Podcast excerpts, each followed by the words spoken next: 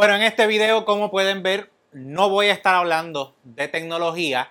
Quiero hacer el disclaimer para todos aquellos haters que eh, se pasan poniendo en Tab Deportes que colocan información incorrecta. No soy periodista de deportes. Eh, a mí lo que me gusta es la tecnología y de lo que leo es de la tecnología, pero soy bien fanático de los Yankees, como pueden ver. Así que voy a dar mis dos centavos referentes a la situación de los Yankees en estos momentos. Hablé con Manolo, tengo la, dicha de conocer a Manolo.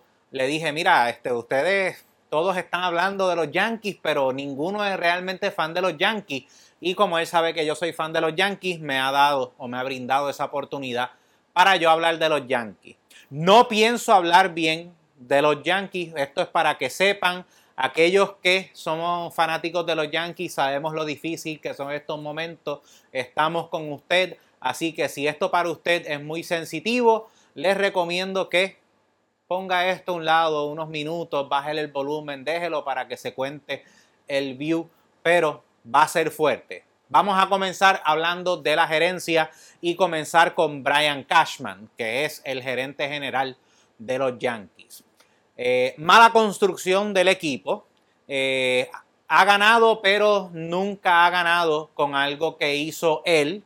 Eh, por dar un ejemplo, Jeter, Posada, Bernie Williams, Mariano, Andy Pettit, ninguno de ellos fueron traídos a los Yankees por Brian Cashman. él, la persona que trajo a todos estos jugadores se llama Bob Watson. Así que si no hubiese sido por Bob Watson, Cashman no hubiese tenido las series mundiales que tiene, que realmente no le pertenecen a él porque él no fue el que trajo todos esos jugadores al equipo. Y lo último, otro que quiero decir de Brian Cashman, se puede saber quién llena un equipo con derechos cuando el estadio está claramente hecho para zurdos. Especialmente un zurdo que es uno de los zurdos más famosos en la historia que es Babe Ruth, por eso es que esa pared está así de cerca. Yo, verdad que no puedo garantizarlo, pero creo que yo siendo zurdo, porque yo soy zurdo, entiendo que hasta yo me acercaría a poder eh, sacar una bola por la pared del Yankee Stadium de lo cerca que está para los zurdos, pero Brian Cashman, no, no, no, no, no, no, que bateen para allá. Yo quiero todos, que todos mis bateadores o todos mis jugadores bateen para allá, porque eso es lo que me da la gana, porque yo soy el gerente general y yo soy el que tomo las decisiones. Aaron Boone, uno de los peores dirigentes en la historia de la franquicia. Quiere ser pana de todos los jugadores cuando ese no es el trabajo realmente de un dirigente.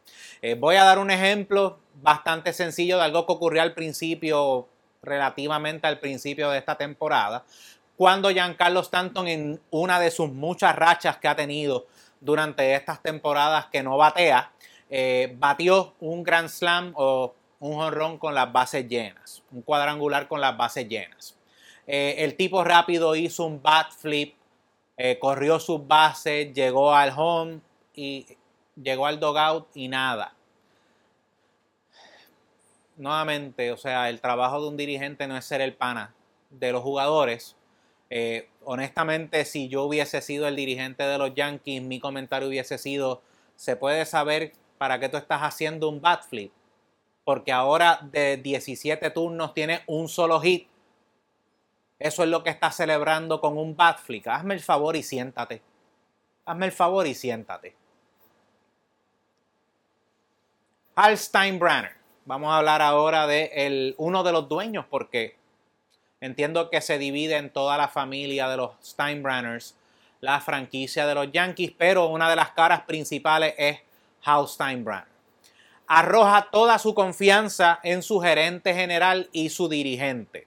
O sea, no te importa que con un payroll de más de 200 millones o poco más de 200 millones, el equipo solamente esté dos juegos por encima de 500. La misma persona que durante el off-season después del 2020 no hizo nada más que llorar a todo el que lo quisiera escuchar que el equipo de los Yankees fue el equipo que más dinero perdió en todas las grandes ligas durante el periodo de la pandemia. Pero sin embargo ahora está votando 200 millones en un equipo que solamente está a dos juegos por encima de ser un equipo que ha ganado la misma cantidad de juegos que ha perdido. Eso no es una pérdida de dinero. En mi opinión, es una doble vara. Vamos ahora a hablar de los jugadores y vamos a empezar con Aaron Judge. Siempre me, paso escuchando, si, si estuviera saludable sería uno de los mejores jugadores en las grandes ligas. El jugar todos los días es parte de lo que te hace un buen jugador de grandes ligas. Si fuese por lo que nosotros pensamos, ¿cuántos números buenos tendría cada uno de los jugadores favoritos de nosotros?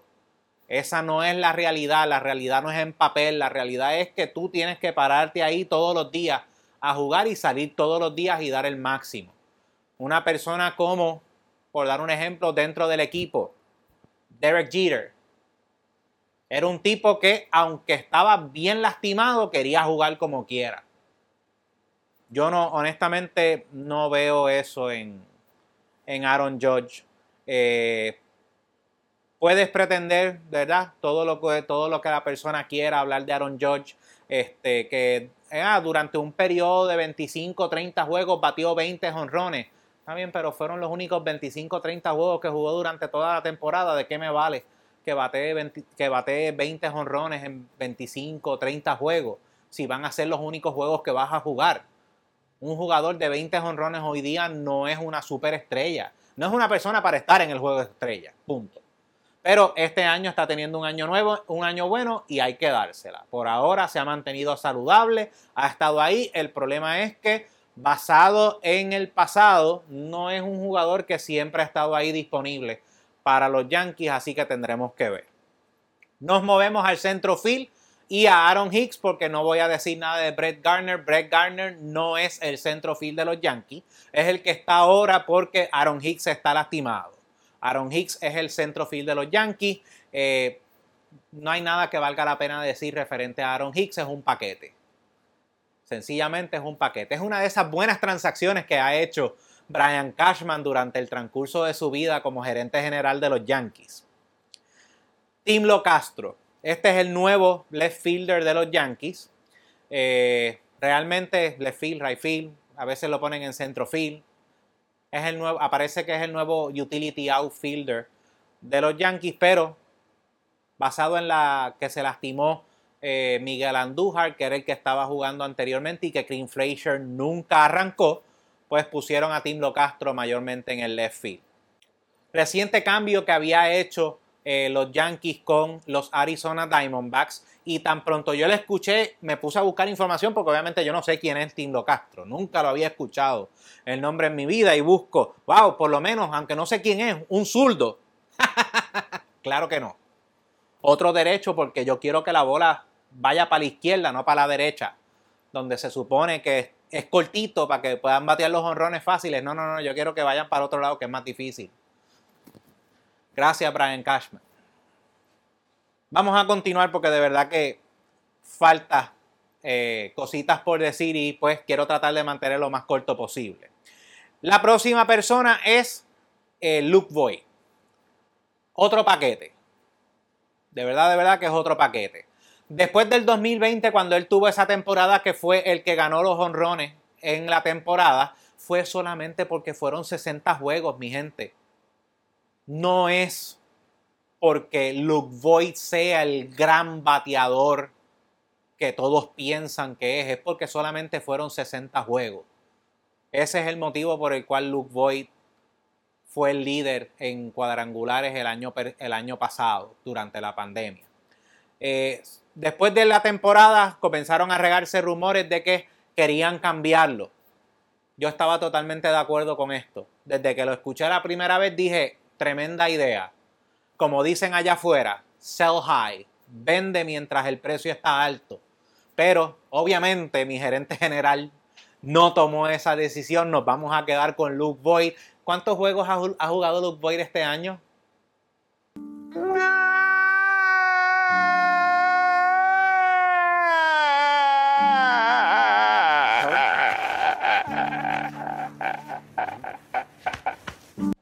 Si lleva más de 20, estoy seguro que no llega a los 30. O sea, gracias, Brian Cashman, gracias. DJ LeMahieu, de este es de las pocas personas que yo puedo decir algo malo. La pieza más sólida que tienen los Yankees, pero me puedes hacer el favor y lo puedes dejar quieto por lo menos una semana en una base. Hoy está en segunda, mañana está en tercera, pasado está en primera. Bendito sea Dios, déjalo quieto. No me va a sorprender que el día menos pensado, cuando ni Higashioka ni Gary Sánchez estén bateando, DJ LeMahieu va a ser el catcher para el día de hoy. Y cuando, y cuando Chapman no pueda cerrar el juego, DJ LeMahieu va a ser el nuevo closer o el cerrador nuevo de los Yankees, porque ellos todos los boquetes que están los resuelven y los tapan con DJ LeMahieu. Gleyber Torres comprobó una de dos cosas. O que durante el 2019, que fue cuando se indicó que los Yankees estaban usando algún tipo de objeto, algún tipo de esquema para obtener las señales y saber cuáles eran los, lanzamientos que, que venían, comprobó que o eso era cierto o que ese año 2019 que él tuvo, donde batió creo que fueron 38 cuadrangulares, fue la, lo, lo, distinto y que este Gleyber Torres es realmente el Gleyber Torres que es. Aquello fue sencillamente por ser uno de sus primeros años, tuvo la suerte de hacerlo, pero este realmente es el Gleyber Torres.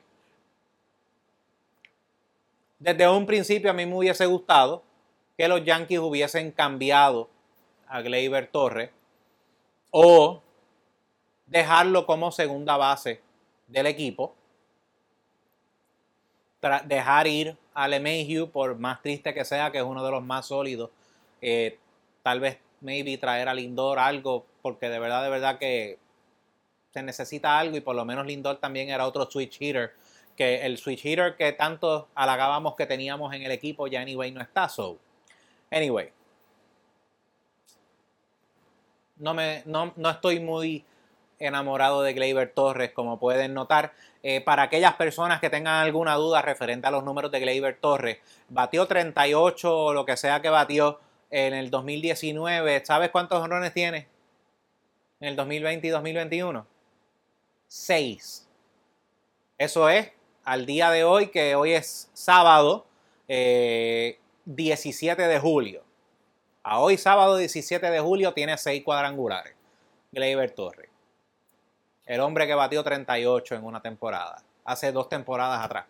Hace temporada y media atrás porque, es más, hace una temporada porque estamos casi un poco más después de la mitad de la temporada de este año. O sea que a una temporada o al equivalente a una temporada, Gleyber tiene seis honrones este año. Ese es el gran ciore de los Yankees. Para eso dejamos ir a Didi, a Didi Gregorius. Que fíjate, era zurdo. Continuamos. Gio Urshela también de lo poco bueno que hay en el equipo conjunto con DJ LeMahieu. De verdad que no tengo hasta el momento nada malo que decir. El muchacho juega excelente. Eh, no tengo problema con que de vez en cuando haga un error, porque yo sé que si la bola la batean para donde él está, esa jugada casi segura está hecha. Es más de las veces que está segura de lo que está insegura esa jugada. Así que de verdad, de verdad que es de los pocos también que puedo decir, eh, que lo que tengo que decir son solamente cosas buenas de Gio Urshela. Giancarlo Stanton. Gracias a Derek Jeter por ese paquete, by the way. Gracias, Jeter. No sé si estás escuchando, pero gracias. Eh, él es tremendo atleta. Un tipo que no puede jugar ni en, ni en el outfield no puede estar en el terreno, lo único que hace es batear. Y tú me vienes a decir a mí que ese tipo es tremendo atleta. ¿A qué edad? Yo creo que Stanton no llega a sus 30 años o está un poco por encima de los 30, pero no, es, no está llegando a sus 40. Mira Nelson Cruz, por lo menos de Nelson Cruz, de Nelson Cruz uno lo entiende porque el tipo ya tiene 40 y pico de años. Pero él no está ni en esa edad y lo único que hace es estar batear, batear. Claro, así cualquiera es tremendo atleta se supone que tú estés una racha toda la temporada. No es que sea que paso de, 17 turnos cero o algo así por el estilo. Se supone que tú siempre estés batiendo porque eso es lo único que tú haces. Tú no haces más nada. Anyway, por lo que pueden ver, otro paquete, es mi opinión referente a Giancarlo Stanton. Voy a ir referente a los pitchers, no los quiero discutir todos porque es mucha información. Garrett Cole, eh, como que había estado con la cosita de que tan pronto empezaron a hacer el, eh, las verificaciones de las sustancias controladas, no podía, no estaba pichando muy bien, pero sin embargo en el tremendo juego de Houston, que incluso Aaron Boone iba a sacarlo con dos outs en la novena entrada, que yo me imagino que Gerecol lo que hizo fue mirar al bullpen y ver que quien estaba era Chapman y decir, ¿en serio que tú me vas a sacar a mí para poner a Chapman? ¿Tú quieres perder? Eh? Tú lo que quieres es perder el juego. Anyway, eh, tremendo tremenda salida esa última salida. Espero que el día de hoy sea más de lo mismo, pero no tengo mi, eh, claro, mi, lealtad en que eh, va a suceder nada con los Yankees. Yo entiendo que los Yankees van a perder todos los juegos contra Boston este año. Si ganan uno, excelente. Si me comprueban mal, mejor todavía. De todo lo que yo estoy diciendo, ojalá que los Yankees el día de hoy comienza una racha de que no pierdan de aquí en adelante, lleguen a los playoffs y se lleven a todo el mundo, se coman por ir para abajo a todo el mundo, pero honestamente no creo que esto vaya a suceder. Eh, no creo que los Yankees vayan a adquirir a Joey Galo ni a nadie, así que en mi opinión no se vistan que no van, ni a José Berríos ni a nadie, no se vistan que no van. Eh, por más bueno que sea la adquisición, porque no estoy diciendo que la adquisición sea mala, es que sencillamente los Yankees van a estar cuando se acerque el trade deadline o la, fecha límite para cambio, van a estar en un punto de que sencillamente no vale la pena el yo irme por encima del payroll para eh, tener un, pedazo de esperanza hacia un wild card, que son cinco juegos los que están atrás. Tal vez uno vea que no sean mucho, pero eh, con como este equipo está jugando, cinco juegos es bastante. Cinco juegos es bastante. Así que este equipo, en mi opinión, no va para ningún lado. Si se creían que iba a defender a los míos, como pueden ver y como dije al principio, se equivocaron. No hay break. O sea, este no es el año. No hay break, en mi opinión. Ojalá que me cambien de opinión, pero en mi opinión no hay break. Y finalmente yo lo que espero es que vengan cambios cuando termine esta temporada. Ojalá que vengan cambios porque si no, eh, Yankee Universe, como ellos le dicen, va a ser bien triste por muchos años. Así que yo espero que esto obviamente eh, cambie y que sea para poder mejorar eventualmente. eventualmente. No olvides seguirnos bajo Tap Deportes y suscribirte al podcast bajo Tap Deportes en todas tus plataformas de podcast digitales. Reportando desde el sótano del fanatismo de los Yankees, J.R. Abrams. Hasta la próxima.